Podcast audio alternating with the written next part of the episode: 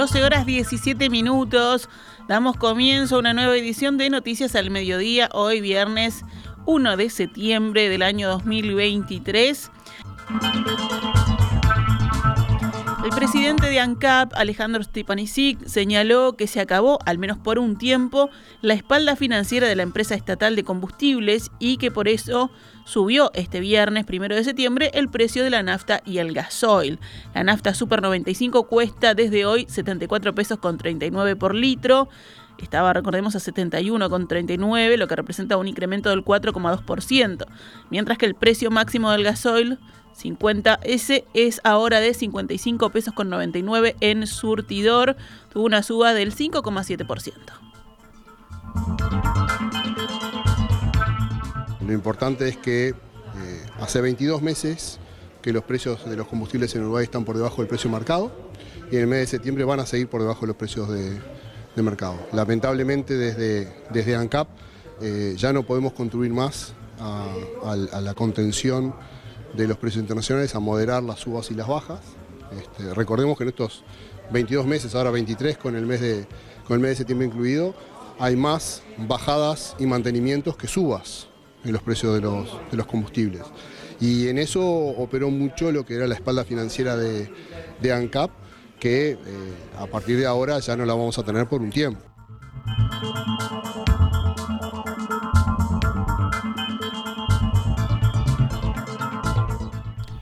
Sobre las razones del incremento de precios que rige desde este viernes, Stepanisic apuntó a las medidas del sindicato y al precio internacional del petróleo. Lamentablemente las medidas gremiales en la refinería, los precios internacionales que tienen una presión a la alza, al alza, debí decir, las proyecciones financieras de ANCAP, que es uno de los insumos que toma el Poder Ejecutivo para fijar los precios de los combustibles, en este momento no están alineándose como para que ANCAP pueda contribuir a mantener los precios y por eso la suba del día de hoy dijo el presidente de ANCAP. Cambiamos de tema. El ministro de Educación y Cultura, Pablo da Silveira, justificó en rueda de prensa la reducción de horas de filosofía en bachillerato en el marco de la reforma educativa, con lo que una parte muy importante de nuestros docentes dijo no pueden leer un texto simple y entenderlo.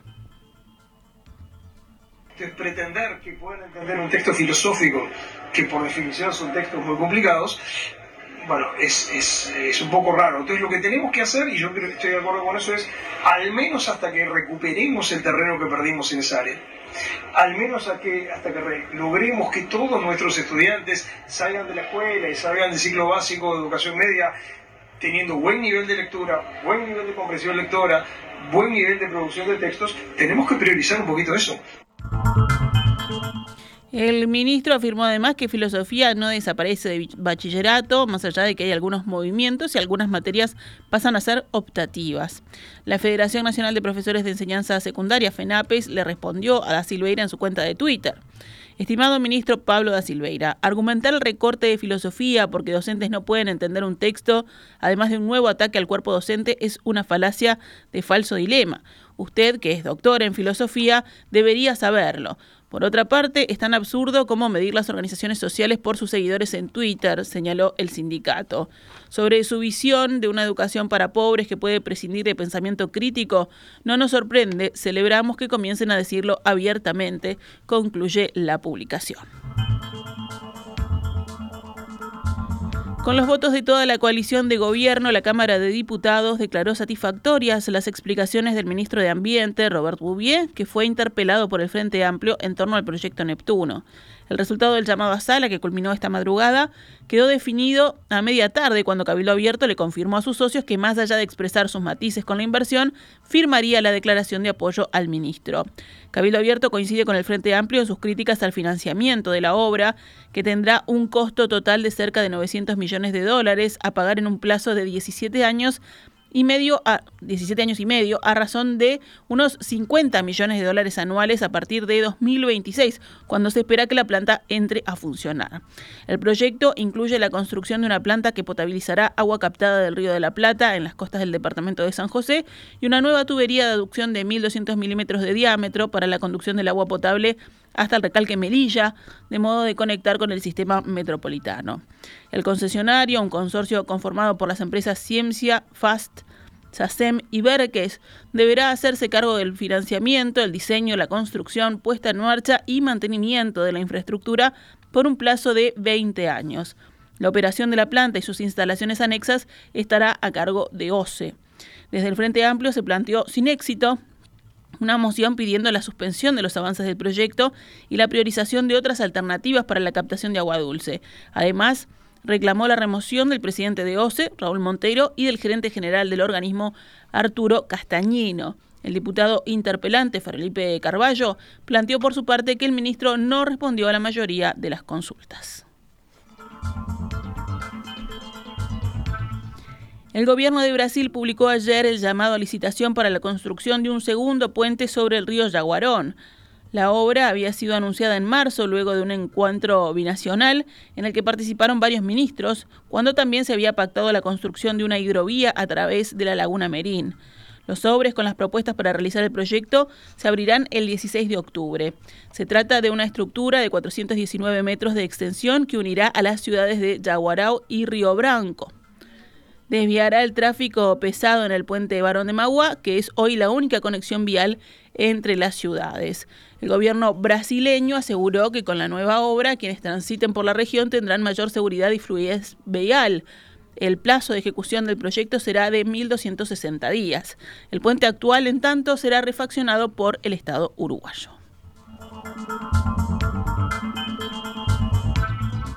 La Intendencia de Maldonado envió ayer a la Junta Departamental un proyecto de decreto que aumenta los límites máximos de velocidad permitidos en 12 puntos de fiscalización y devuelve el dinero a las personas que, desde el primero de marzo fueron multadas en esos lugares. En algunos de estos puntos el límite de velocidad pasará de 45 a 60 kilómetros por hora, en otros de 60 a 75 kilómetros por hora. Así, todos los que en los últimos seis meses hayan sido multados por excederse en esa franja de 15 kilómetros por hora serán total o parcialmente indemnizados por la comuna. El primero de marzo de este año había comenzado en Maldonado la fiscalización electrónica. El proyecto de decreto requiere de 16 votos, o sea, mayoría simple, para ser aprobado. El gobernante Partido Nacional cuenta allí con 21 votos. Vamos con otras noticias. La policía investiga el hallazgo de un cuerpo calcinado esta mañana en Parque Guaraní, en la zona de Flor de Maroñas, aquí en Montevideo. El cadáver fue encontrado a pocos metros de una calle y la víctima no ha sido identificada. La policía científica hará una pericia en la escena en busca de indicios que permitan avanzar en la investigación. En paralelo, la policía busca testimonios de personas que puedan hacer algún aporte de utilidad. Los investigadores desconocen si el cuerpo pertenecía a un hombre o a una mujer, ya que al estar calcinado se dificulta determinarlo. El caso comenzó a ser investigado por el fiscal de homicidios, Carlos Negro. Además, es el primer crimen que comienza a investigar la nueva Dirección de Investigaciones de Homicidios de la Policía Nacional, puesta en marcha este primero de septiembre.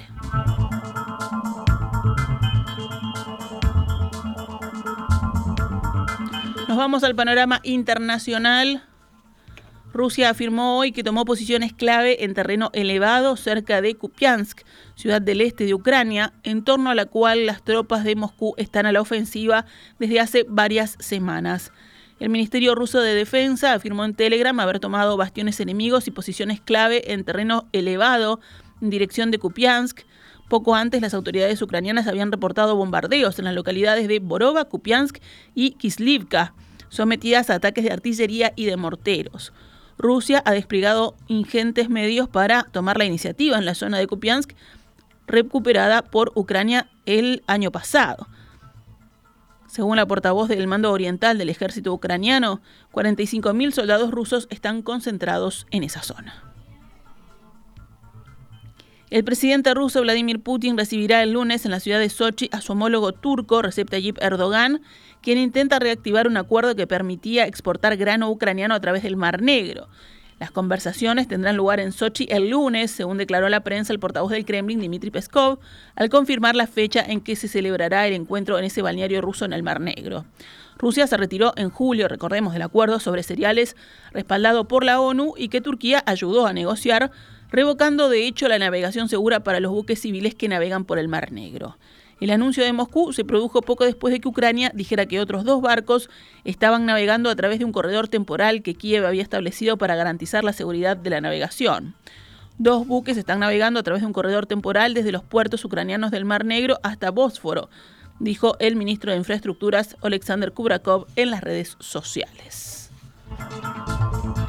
Kiev anunció el nuevo corredor marítimo en agosto, después de que Moscú advirtiera de que los buques que salieran de los puertos ucranianos podían ser considerados objetivos militares. El ministro de Relaciones Exteriores turco, Hakan Fidan, declaró ayer en una visita a Moscú que reactivar el acuerdo para transportar grano ucraniano a través del Mar Negro era fundamental para la seguridad alimentaria.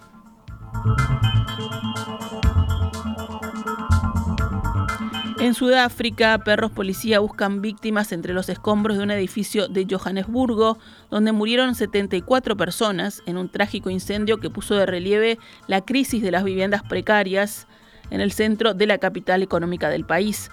Las autoridades pidieron a las familias de los fallecidos que acudieran a la morgue de Soweto para identificar los cadáveres mientras prosiguen las operaciones de búsqueda en el lugar. Se inició una investigación, pero la tragedia relanza el debate sobre estos edificios abandonados que caen en manos de arrendadores sin escrúpulos y bandas mafiosas que los alquilan sobre todo a migrantes o sudafricanos muy pobres.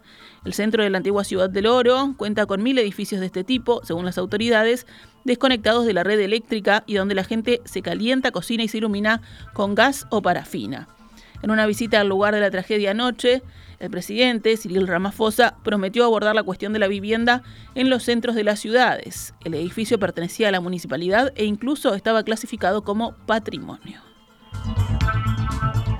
Cerramos con deportes. La Asociación Uruguaya de Fútbol anunció ayer que transmitirá a través de la plataforma de streaming AUF TV el partido que el próximo viernes Uruguay disputará ante Chile en su debut por las eliminatorias para el Mundial.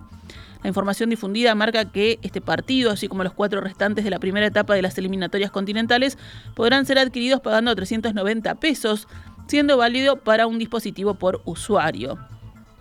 Cabe destacar que los partidos de eliminatorias, a falta del anuncio oficial, serán transmitidos además por la señal de DirecTV, mientras que se sigue negociando con los cableoperadores para la venta de los derechos, así como con Antel TV.